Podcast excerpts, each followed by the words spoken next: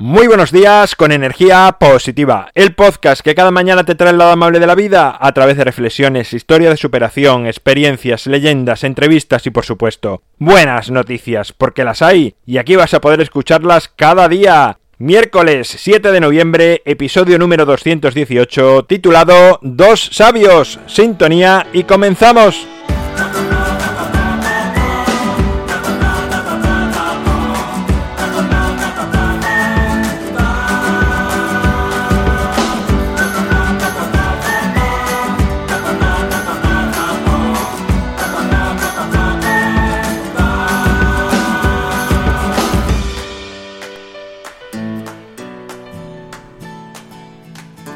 Buenos días de nuevo, miércoles, estamos en el Ecuador de la semana, ya suena por ahí la musiquita de fondo de esa guitarra que nos acompaña cada miércoles con las historias que aquí traemos y la de hoy dice así.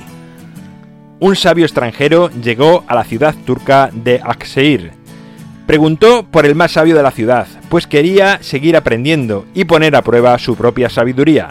Le presentaron a Nasruddin, que aceptó el reto intelectual. Sin mediar palabra alguna, el sabio cogió un palo y dibujó un círculo en la arena y le cedió el palo a Nasrudin. Nasrudin cogió el palo, miró el círculo y lo dividió a la mitad.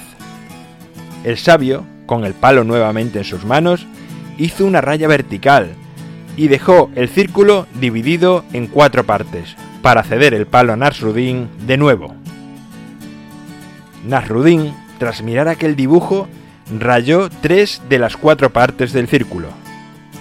Esta vez, el sabio comenzó a dar vueltas al círculo sin tomar el palo, pero moviendo la mano temblorosa sobre el dibujo.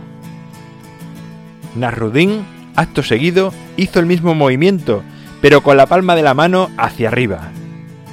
El sabio miró con admiración a Nasrudin y se marchó. Las gentes del pueblo, que no habían entendido nada, corrieron tras él y le preguntaron qué había pasado. El sabio dijo que Nasrudin era realmente un hombre de mucha sabiduría, pues él había dibujado la Tierra al principio, y Nasrudin dibujó con una raya el Ecuador. Después dividí la Tierra en cuatro partes, y él señaló que tres partes eran agua. Por último, simulé que llovía sobre el planeta, y él me respondió diciendo que ese agua se evaporaba y subía a las nubes. Los ciudadanos del pueblo, orgullosos de Nasrudin, se dirigieron a él para felicitarle, y éste les dijo que había sido muy fácil derrotar a aquel glotón viajero.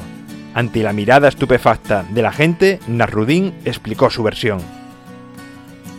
Ese hombre dibujó en el suelo una tarta de hojaldre, y yo al principio la dividí en dos partes, una para cada uno. Pero después él hizo otra raya y la dividió en cuatro. Y por supuesto, yo señalé que quería tres para mí.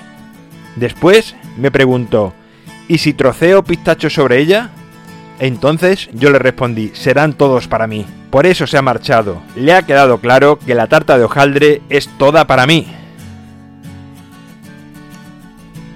Bueno, pues ahí queda la historia de hoy. Con esto finalizo.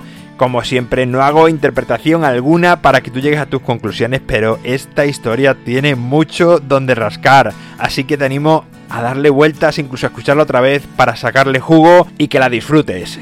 Te recuerdo mi página web alvaroroa.es donde sabes que puedes encontrarme, contactarme, ver mucho más sobre mí.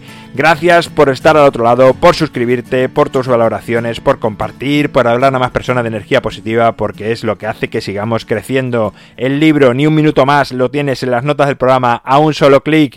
Y por supuesto, nos encontramos mañana, será con una entrevista como cada jueves y como siempre, ya sabes, disfruta, sea amable con los demás y sonríe. ¡Feliz miércoles!